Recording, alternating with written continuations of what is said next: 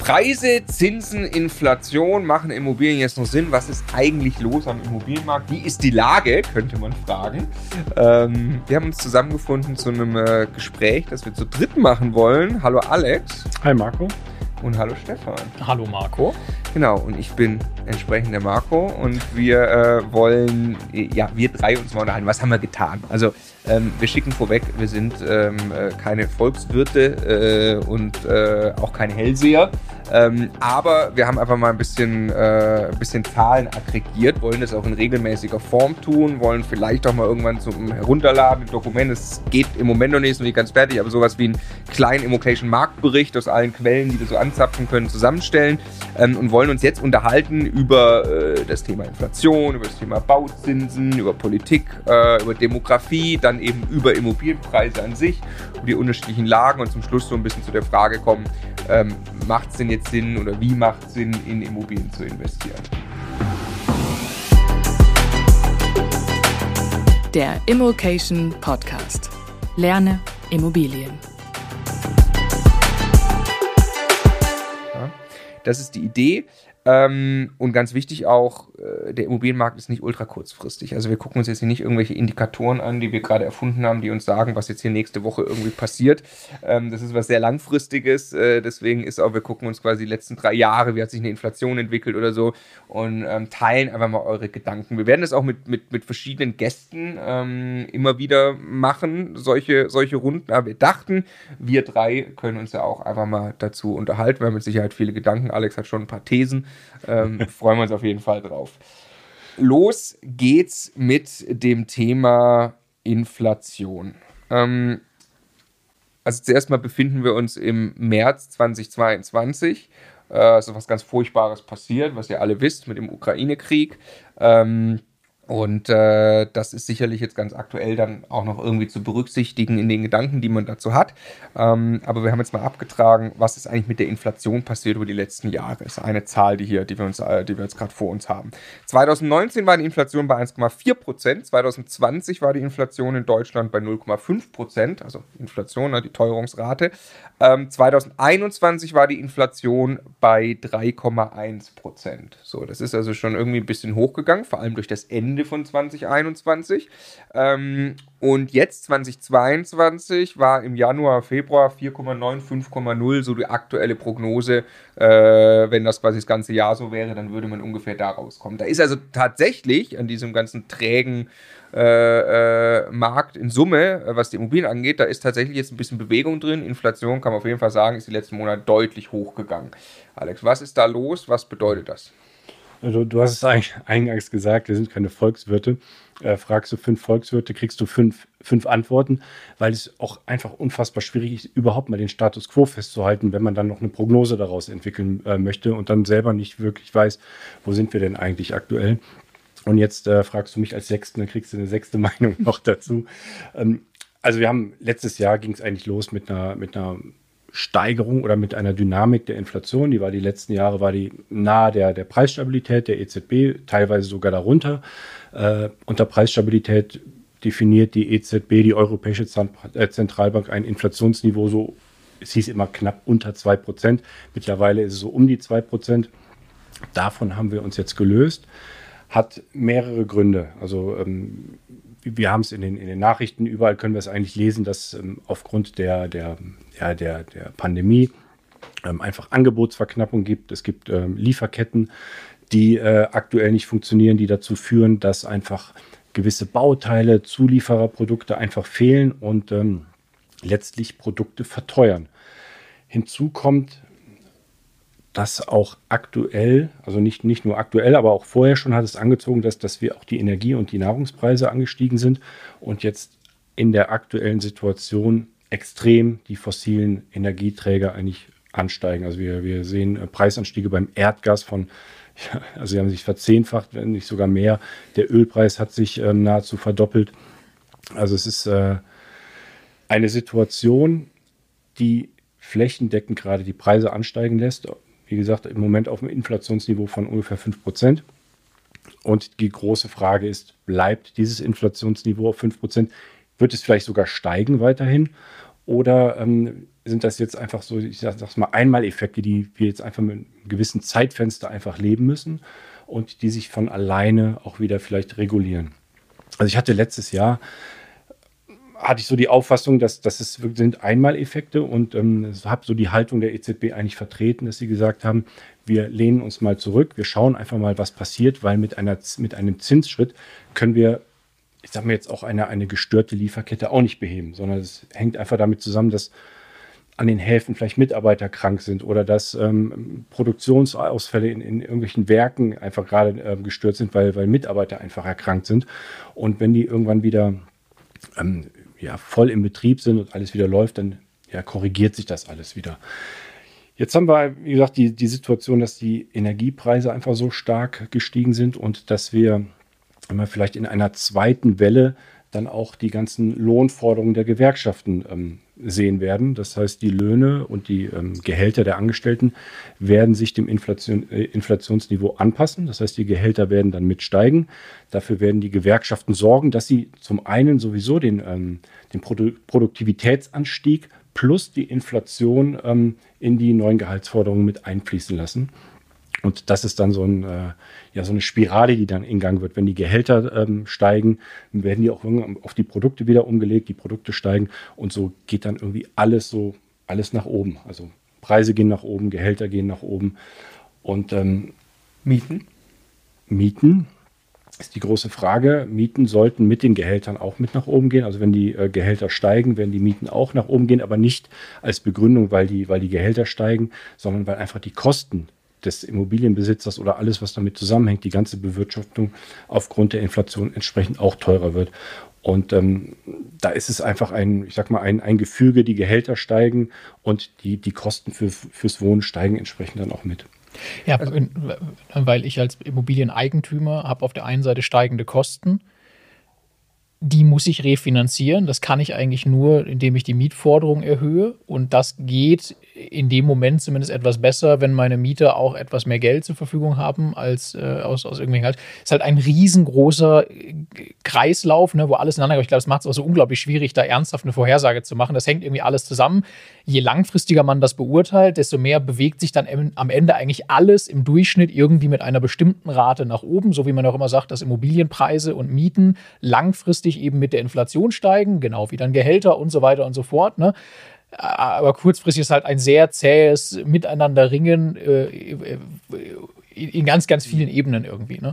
Und es ist leider auch nicht proportional bei jedem. Also mhm. stell, stell, dir vor, du bist, ähm, du bist auf dein Auto angewiesen, du musst jeden Tag hunderte von Kilometern fahren und kriegst eben keine Gehaltssteigerung, weil bei dir deine Gewerkschaft das nicht durchgesetzt hast oder weil du vielleicht gar nicht vertreten bist durch eine Gewerkschaft und selber mit deinem Arbeitgeber keine, keine Gehaltssteigerung aushandeln kannst. Also beziehen wir es mal, äh, stellen wir die Frage mal so rum, wie sich das anfühlt, Stefan, für dich, der äh, man sagt ja jetzt mal grundsätzlich, eben genau, Inflation ist eigentlich gut, wenn ich dann in Immobilien investiert bin. Ich habe mal äh, vor, vor, ein paar Monaten äh, gepostet auf Instagram irgendwie äh, 5% Inflation, danke für 5% weniger Schulden. Ne? Ähm, also kurzfristig, äh, glaube ich, äh, kann man sich mal freuen, dass man auf der richtigen Seite der Gleichung steht, weil Mieten sollen ja eben mit der Inflation steigen. Äh, Schulden, Geld wird weniger wert, also werden auch Schulden weniger wert. Aber dauerhaft kann das ja nicht gesund sein. Oder freust du dich gerade jeden Tag über möglichst hohe Inflation. Ja, es ist, es, es ist lustig, wenn man da tiefer reingeht, ähm, dass man es echt ein bisschen differenziert, glaube ich, glaube ich, sehen muss. Also erstmal, wenn ich Immobilienvermögen und ähm, Immobilieneinnahmen in Form von einer Kaltmiete oder von einem Cashflow habe und der steigt über ein paar Jahre hinweg, genauso wie die allgemeine Teuerungsrate, dann habe ich nichts gewonnen. Ne? Ich habe real kein Vermögen aufgebaut, ich habe aber auch keins verloren. Ich kann einfach von dem Immobilienvermögen oder von der Miete immer noch genau das gleiche kaufen wie vorher. Das ist jetzt an sich erstmal kein Vorteil. Das mit den Schulden, da habe ich dann, also das ist auch sehr, sehr tief, wenn man da wirklich reingeht, aber mal ganz simpel, habe ich natürlich schon einen Vorteil, wenn ich irgendwann eine doppelt so hohe Miete habe, weil einfach alles teurer geworden ist. So. Und aber meine Rate an die Bank als einziges nicht teurer geworden ist, weil die in absoluten Zahlen einfach unverändert bleibt, fällt es mir natürlich überproportional einfach, diesen Kredit zu tilgen. Der macht dann irgendwann nur noch einen kleineren Teil meiner Mieteinnahmen aus. Das sagt man immer so, so landläufig dann, dass dann äh, irgendwie die Schulden wachsen halt nicht mit oder werden entwertet oder so. Da ist es tatsächlich eigentlich ganz, eigentlich ganz cool, wenn man dann halt viel finanziert hat. So. Und das ist ja immer der, ähm, der, der Punkt. Ähm, So wie Staaten ja auch äh, ihre riesen Schuldenberge quasi abtragen, wenn sie mal eine Zeit haben von richtig hoher Inflation, entschulden die sich plötzlich. Ne? Aber ich habe ich hab noch eine andere Perspektive und das ist ja, ähm, es ist ja ein bisschen äh, Pest oder Cholera oder, oder Regen oder Traufe. Also wir alle brauchen in, wann auch immer, jetzt bei uns ungefähr 30 Jahren eine funktionierende Altersvorsorge, die mit Sicherheit nicht vom Staat kommen wird. Das ist ja eine ganz große These hinter allem, was wir bei Immocation äh, an Gedanken auch haben. Ja? Und wenn ich mit dem Geld etwas tun muss, es rumliegen zu lassen, ist keine Alternative, weil da wird es jedes Jahr 5% weniger wert, statt stabil zu bleiben, in meinem Beispiel von gerade. Und äh, Zinsen kriege ich auch noch immer keine. Und da ändert sich auch überhaupt nichts dran, wenn die Zentralbanken den Zins um 0,25 Prozent oder 0,5 Prozent oder auch 1 Prozent erhöhen, wenn ich eine Inflation von 4 oder 5 Prozent habe. Und was dann wie immer bleibt, ist, ich, ich, ich muss irgendeine Vermögensklasse finden, die unter diesen Umständen funktioniert. Und ich finde, da sind Immobilien als Sachwerte halt so gut geeignet wie quasi nichts anderes. Es ist einfach unterm Strich extrem clever in dieser, in dieser Asset-Klasse unterwegs zu sein unter diesen Rahmenbedingungen, weil ich so gut wie möglich gegen diese ganzen negativen Effekte abgesichert bin. Das ist eigentlich das, was deshalb gehe ich bei dem Thema am Ende zumindest mal beruhigt ins Bett, irgendwie, weil ich mir denke, ich stehe auf der richtigen Seite so. Ne? Aber trotzdem kann man sich nicht für die Gesellschaft und für alle jetzt einfach freuen, wenn plötzlich 5 oder 10 Prozent Inflation herrschen, Nee. weil einfach das Wohlstandsniveau in Summe auf jeden Fall sinken muss bei so einer hohen Inflation. Ja. Ja, wenn, wenn man sich anschaut, dass der Großteil der Deutschen, ich sag mal, in der, in der äh, privaten Altersvorsorge in irgendwelchen Produkten drin hängt, die einfach jetzt ähm, ja, einen Schlag ins Gesicht bekommen mit der, mit der Inflation. Also viel sind im, im Anleihemarkt einfach investiert, wo du 0% hast oder sogar äh, Negativzins hast.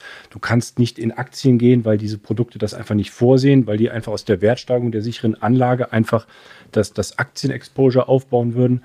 Und wenn man das jetzt über, über viele Jahre mal sieht, ist eigentlich dies eine Spekulation, nämlich dass die Altersvorsorge, sei es äh, betrieblich, sei es privat, sei es vom Staat, einfach ähm, ja, den, den, Wohlstand oder das Leben im Alter gewährleistet. Also gar nicht so mit Immobilien. Also, ne, also viele sagen ja, ihr spekuliert hier mit Immobilien oder sowas.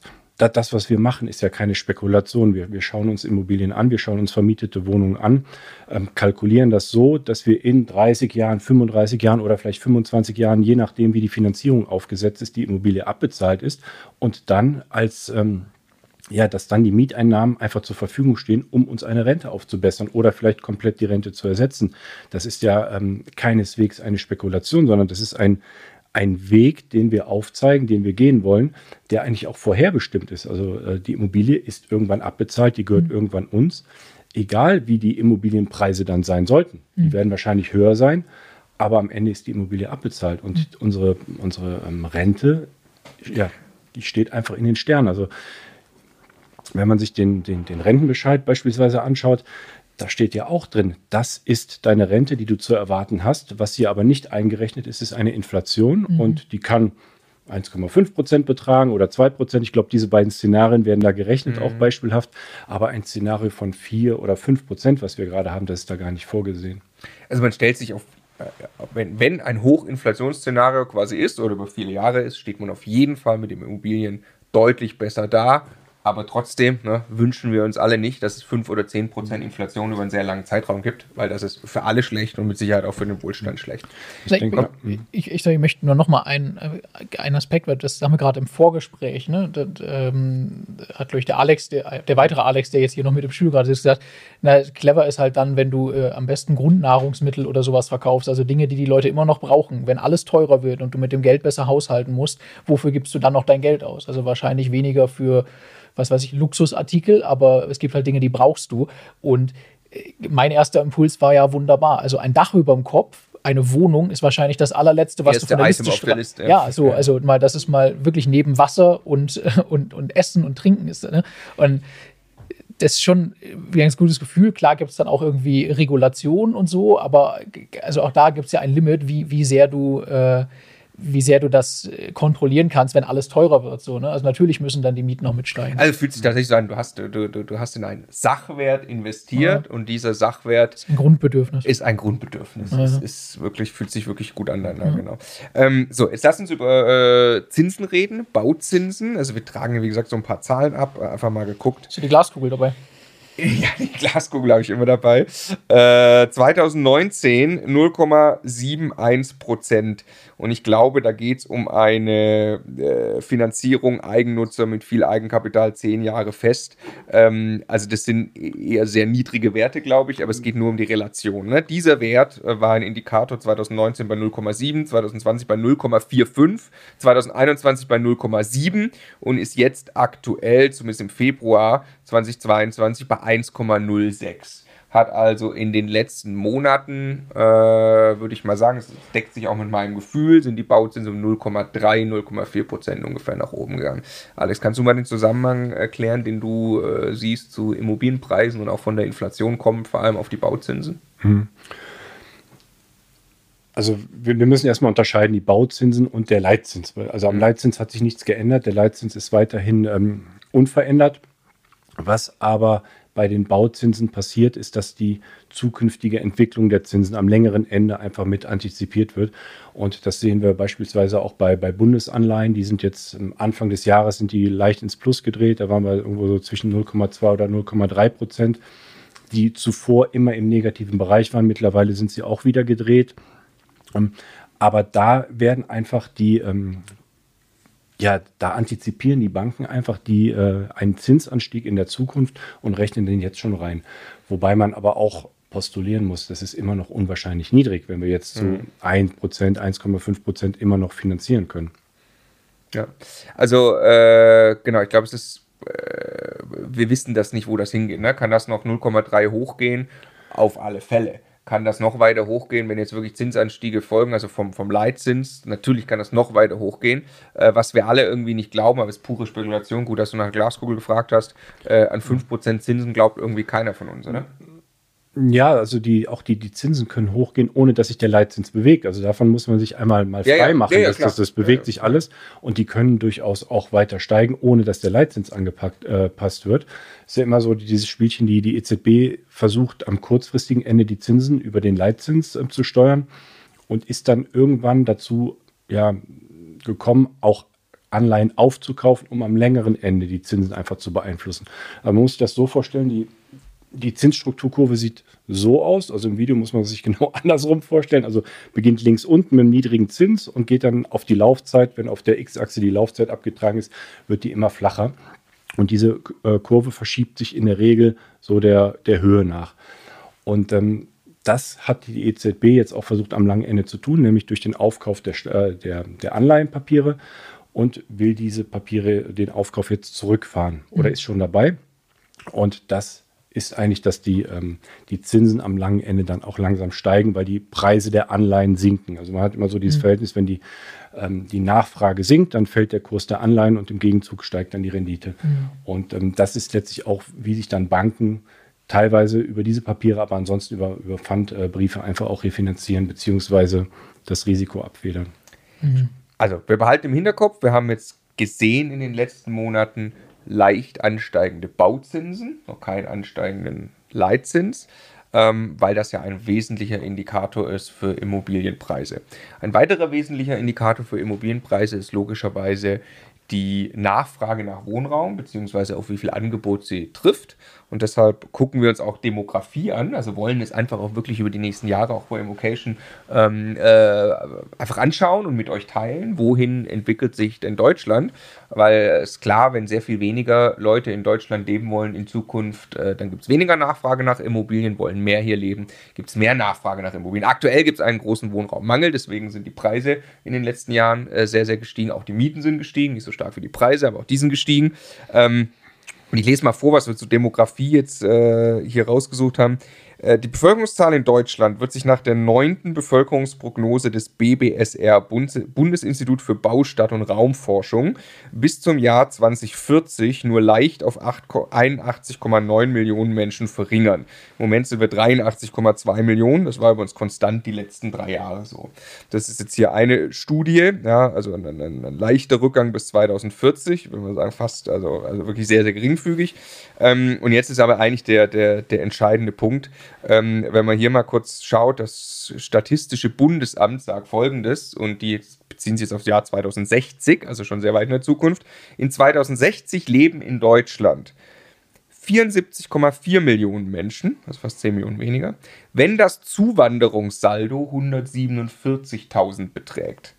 Es leben 78,2 Millionen Menschen hier, wenn das Zuwanderungssaldo 221.000 Personen beträgt. Und es leben 83 Millionen Menschen hier, also es bleibt quasi gleich, wenn das Zuwanderungssaldo 311.000 beträgt. Also Deutschland grundsätzlich würde schrumpfen nach Geburten und Sterberaten, aber es gibt dann eben Zuzug und Abwanderung. Und in der Vergangenheit äh, hatte man immer gedacht, boah, jetzt schrumpft Deutschland und dann gab es mehr Zuwanderung als erwartet. Ich lasse mir mal sein erstmal. Genau, du kannst gerne schon ergänzen. Meine Frage wäre jetzt quasi eben, ähm, äh, wie schätzen wir da jetzt die aktuelle Lage ein? Ja, um erstmal die, den, also oft erzählt der Spruch, ne? aber der passt hier wieder so gut. Prognosen, was Bevölkerung angeht, sind sehr schwierig, erst recht, wenn sie die Zukunft betreffen. Mhm. Ne? Also wenn man jetzt zurückschaut, dann ist Deutschland eigentlich die letzten 20 Jahre immer geschrumpft in der Vorausschau und dann in der Praxis eben nicht geschrumpft. Ja zuletzt 2015, weil dann auf einmal, äh, erinnern wir uns alle, sehr, sehr viele Flüchtlinge nach Deutschland gekommen sind. Jetzt gerade haben wir die größte, die, immer noch den Beginn, jetzt wo wir hier gerade aufnehmen, der größten Flüchtlingsbewegung äh, überhaupt, die weit das übertrifft, was 2015 stattgefunden hat.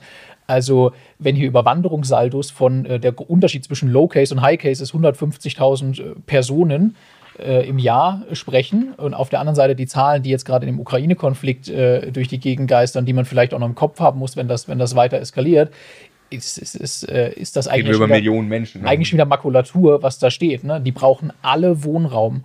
Die brauchen alle Wohnraum und die brauchen auch nicht nur für ein paar Monate wahrscheinlich Wohnraum. Und das, das also deshalb glaube ich, bei der Demografie erleben wir jetzt gerade schon wieder neue Fakten, die dafür sprechen, dass, äh, dass es äh, also möglicherweise sogar irgendwie eine größere Bevölkerung dann gibt als heute.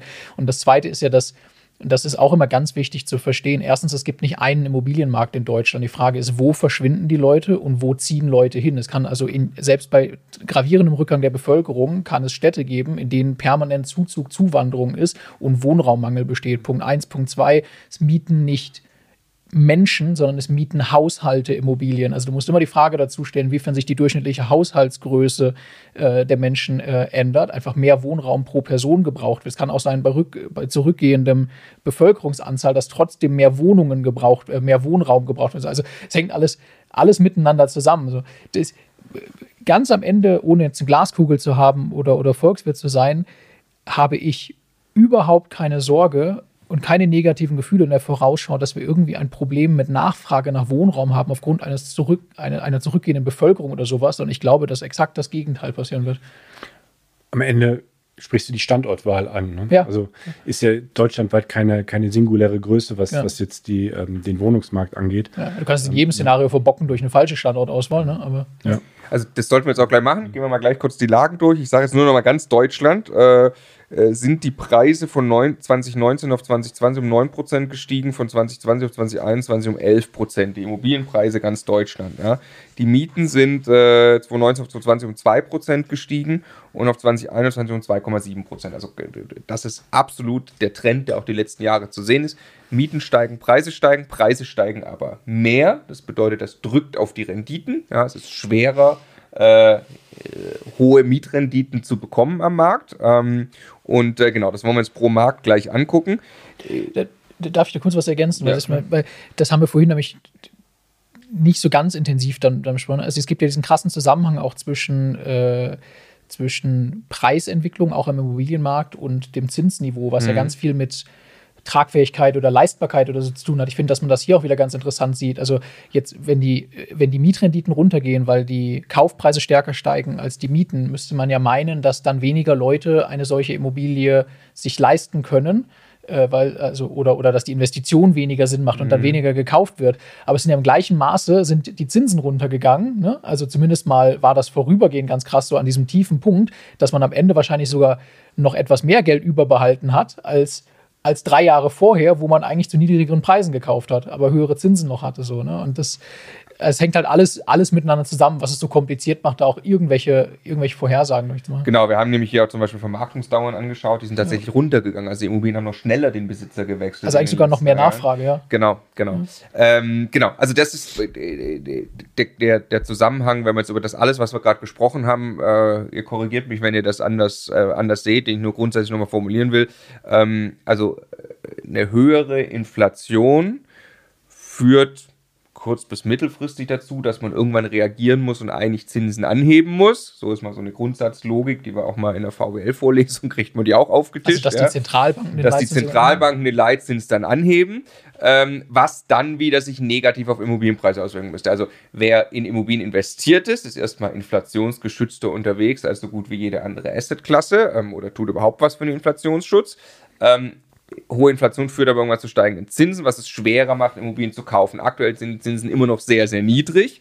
Ähm, da kann man quasi jetzt noch äh, zu guten Zinsen, die kann man sich vor allem lange festschreiben und deshalb bezogen auf jeden Einzelnen, ähm, dann auch wieder eigentlich ein sehr cleverer Move.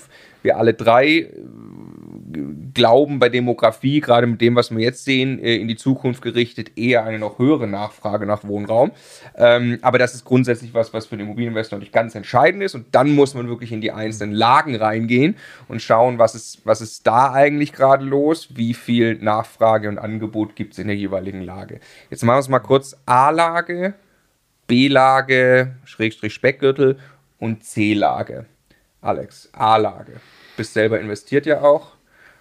Ja, ich bin, ich bin selbst investiert, allerdings schon lange. Das heißt, ähm, ich habe vor, vor vielen Jahren in A-Lagen gekauft und tue mich jetzt aktuell schwer, in A-Lagen zu kaufen. Einfach das so mein, mein, mein persönliches, mein subjektives, weil ich ähm, mir denke, ich kann jetzt nicht so viel Geld einfach investieren, dort äh, festsetzen, monatlich gegebenenfalls sogar was zuschießen obwohl ich wahrscheinlich die Wertstabilität in der A-Lage über viele Jahre, über viele Generationen gesichert habe. Aber für mich selbst, ähm, ich, ich halte mich von A-Lagen fern.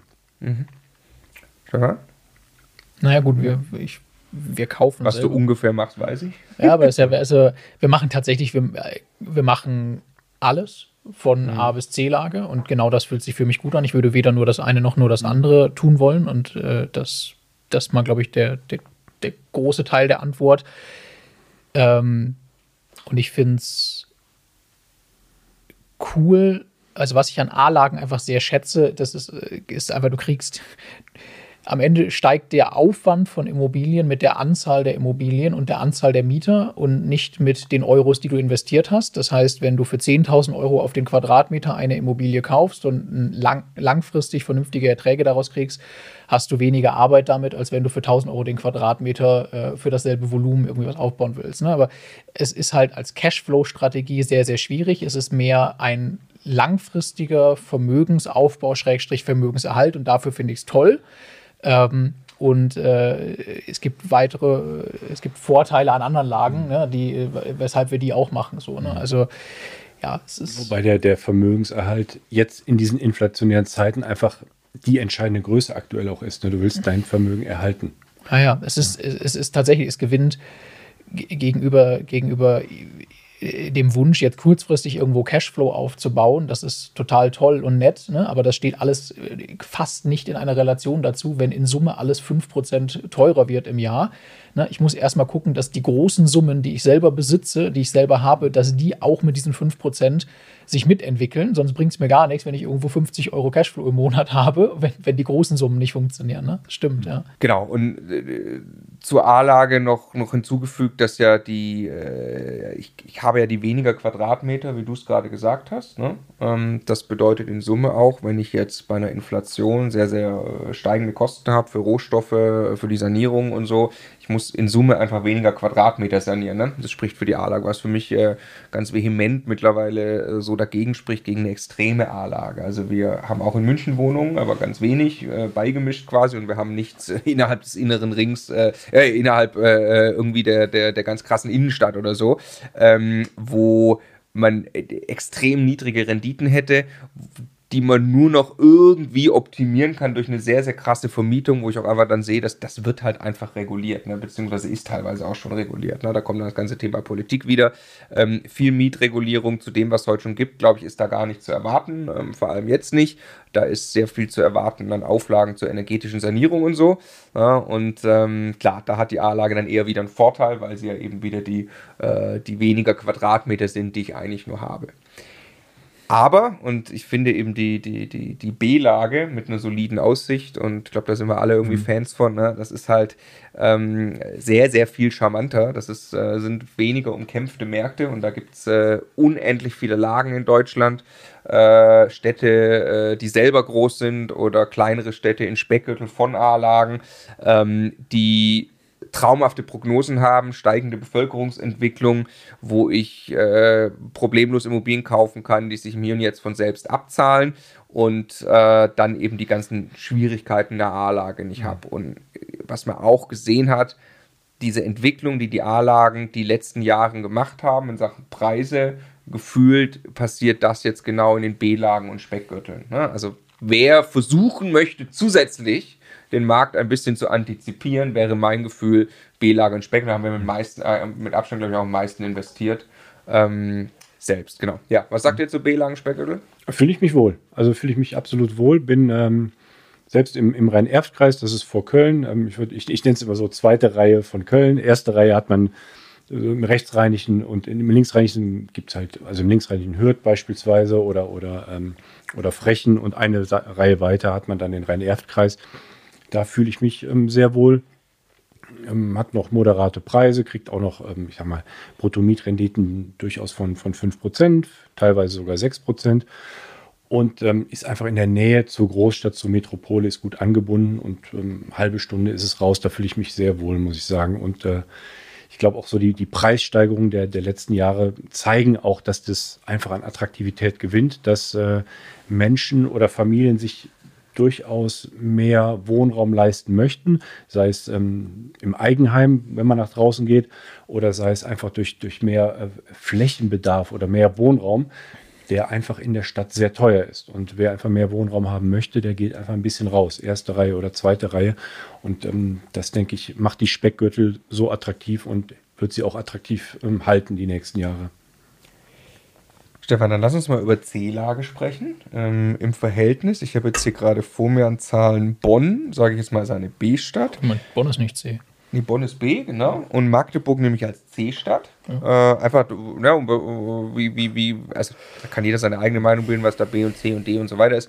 Ähm, äh, gleichbleibende, steigende Bevölkerung wäre für mich eher B eher ein bisschen schrumpfende. Es gibt den Magdeburg-Leerstand beispielsweise und eher eine schrumpfende Bevölkerung, deswegen eher C. Äh, der Renditeunterschied ist knappe 2, 1,8 Prozent laut äh, diesen Preisen und Mieten hier, die ich, die ich hier vor mir habe. Ähm, ist es dafür wert, dann in die C-Lage zu gehen? Und jetzt eine gute Idee? Ja, also es ist ja immer eine Frage dessen, worum es dir geht. Wenn es dir um, um Arbeitsminimierung geht, dann ganz bestimmt nicht. Wenn es dir um den Aufbau von Cashflow im Hier und Jetzt geht, dann hast du wahrscheinlich nur in C-Lagen also C-Makrolagen grundsätzlich überhaupt eine reelle Chance, richtig Cashflow im Hier und Jetzt aufzubauen.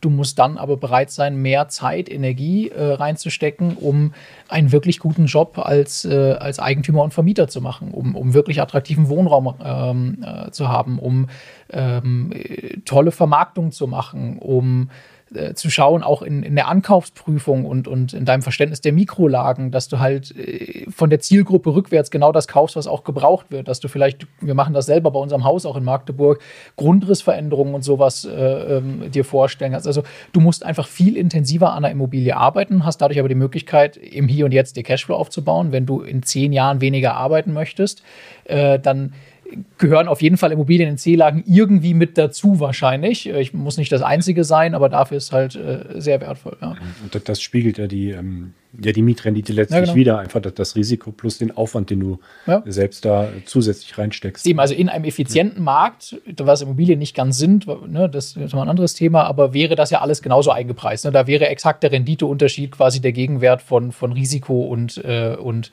und Mehrarbeit.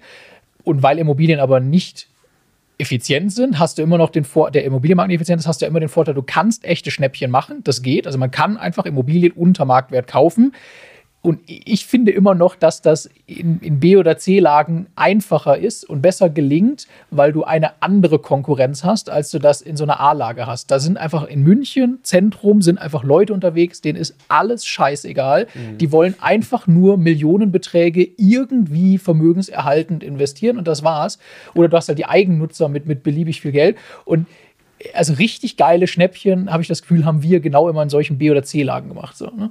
Naja, in der A-Lage ist uns kommt dann irgendwann das Family Office ums Eck gesprungen und sagt, ach, Rendite ist mir egal. Ich ja, muss nur das Geld also, parken. Ist jetzt, äh, ob es ein Gefühl, also eher, eher ein Gefühl, ähm, gerade so in den, in den Metropolen, also jetzt nicht so, dass ich komplett mir nichts mehr anschaue, also ich screene den Markt schon noch, aber gefühlt ist auch einfach sehr viel Eigenkapital im Markt, gerade in den ja, Metropolen, ja, ja. dass ähm, Immobilien auch Cash gekauft werden. Also kosten Ja, eine ja, Million absolut. und da wird, dann wird die einfach bezahlt. Ja, ja. Also du unterscheidest dich da nicht, also Nee. du hebst dich nicht mit einer Finanzierungsbestätigung Nee, ab, nee, auf ja, jeden ja, Fall. Nee, Ja. nee, nee. Also wir haben ja auch schon äh, vermietet in A, B und C-Lagen divers. Ähm, der Unterschied ist auf jeden Fall natürlich ganz krass spürbar. Klar. Aber auch in der C-Lage, also für jeden, der ein bisschen, ich sag mal, ein bisschen unternehmerischer denkt, der einfach ein bisschen mehr reingehen will in die Thematik. Selbstverständlich kannst du ganz normal in der C-Lage vermieten und musst dir halt deutlich mehr Mühe geben. Wenn du darauf Bock hast, dann sind diese 1,8 Prozent, die ich gerade gesagt habe als Unterschied, die sind möglicherweise genau dein Cashflow, der dir natürlich schon, äh, damit kannst du dir schon Freiheit aufbauen. Ne? Im Hier und Jetzt für weiteren Bestandsaufbau und so weiter. So, das heißt, kommen wir zur Frage des Videos. Machen Immobilien 2022 Sinn, Alex? Also für mich absolut. Ich äh, muss gestehen, ich habe mein Engagement ziemlich runtergefahren, einfach aus, aus zeitlichen Gründen.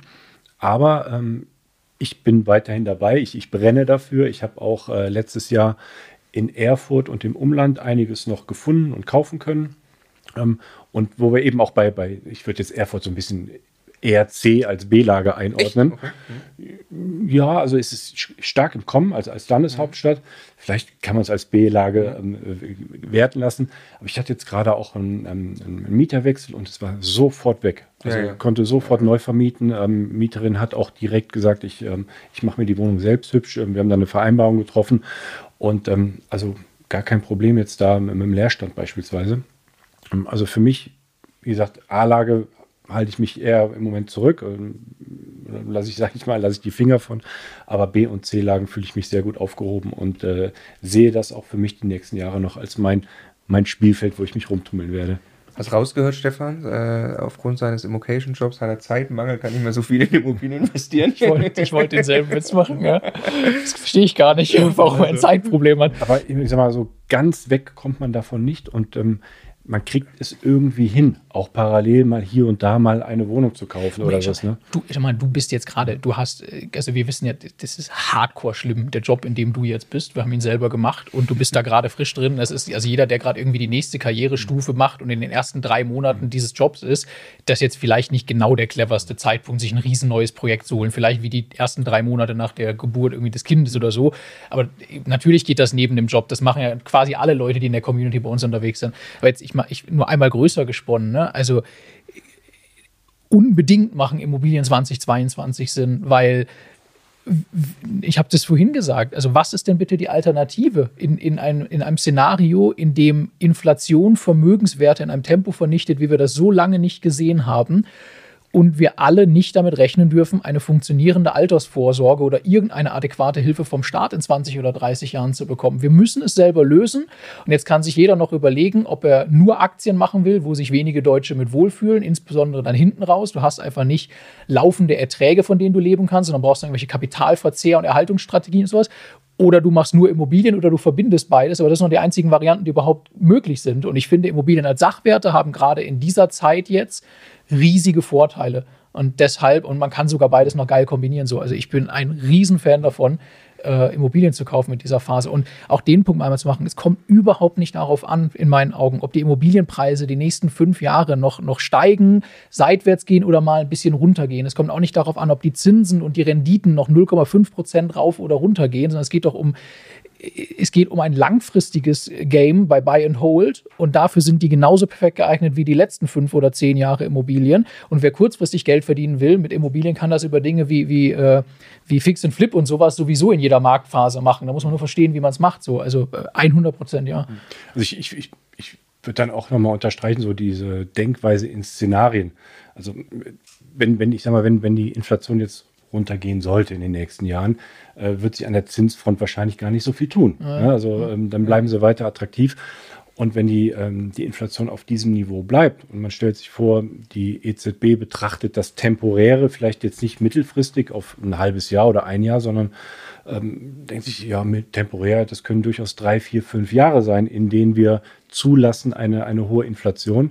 Äh, was das an ja an, an Geldvermögen oder an Wertvermögen vernichtet, an Kaufkraft vernichtet, äh, über so lang, über so einen langen Zeitraum diese, diese Inflation zu haben. Wobei. Da sagst du, da sagst du rückwirkend, ich hätte besser im Jahr 2022 mal Immobilien kaufen sollen. Gut, und irgendwann, irgendwann, also die, diese Schere zwischen Inflation und Zins, die, die wird sich irgendwann angleichen. Also es ja. wird, denke ich, nicht äh, auf, auf wirklich auf Dekaden einfach dieser, dieser Spread geben, sondern irgendwann wird die, werden die Zinsen angehoben werden und dann macht es natürlich auch einen, also macht es einen Einfluss natürlich auf die Immobilien auch. Ja.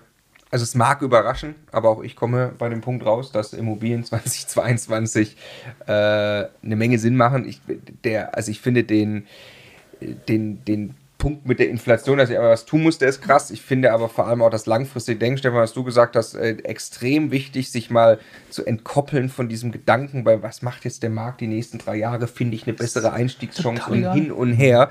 Wir haben mal uns äh, ziemlich aufgeregt in einem Video, weil es äh, immer wieder gibt ja, gibt's ja Hate-Kommentare zu Leuten, die bei uns Projekte vorstellen und dann, ja, du bist safe pleite mit dem Projekt und so weiter. Ach, wo du nicht sogar, wo ihr seid safe. Genau, das ist mein Punkt, ganz ehrlich der, der nichts tut, ja, der ist safe pleite, ist safe pleite ja. bei so einer hohen Inflation. Ähm, und deshalb, was tun langfristig, der, wer kurzfristig Geld machen will, nicht spekulieren, sondern aktiv die Wertentwicklung, das kann man tun. Wir tun das bei ganz vielen Immobilien, mhm. bei ganz vielen Häusern gerade. Ja, also vor allem unsere sehr wertgeschätzten Co-Investoren, das, die Co-Investoren tun das jeden Tag, dass sie aktiv den Wert der Immobilie, so kann man unternehmerisch Geld verdienen und langfristig sein Geld auf die richtige Seite, Seite der Gleichung stellen, tut man, indem man Buy-and-Hold-mäßig Immobilien so kauft, dass man auf jeden Fall die nächsten Jahre nicht gezwungen wird, sie zu verkaufen und dann spielt das ganze Spiel äh, für einen. Damit sage ich vielen herzlichen Dank und bis zum nächsten Talk.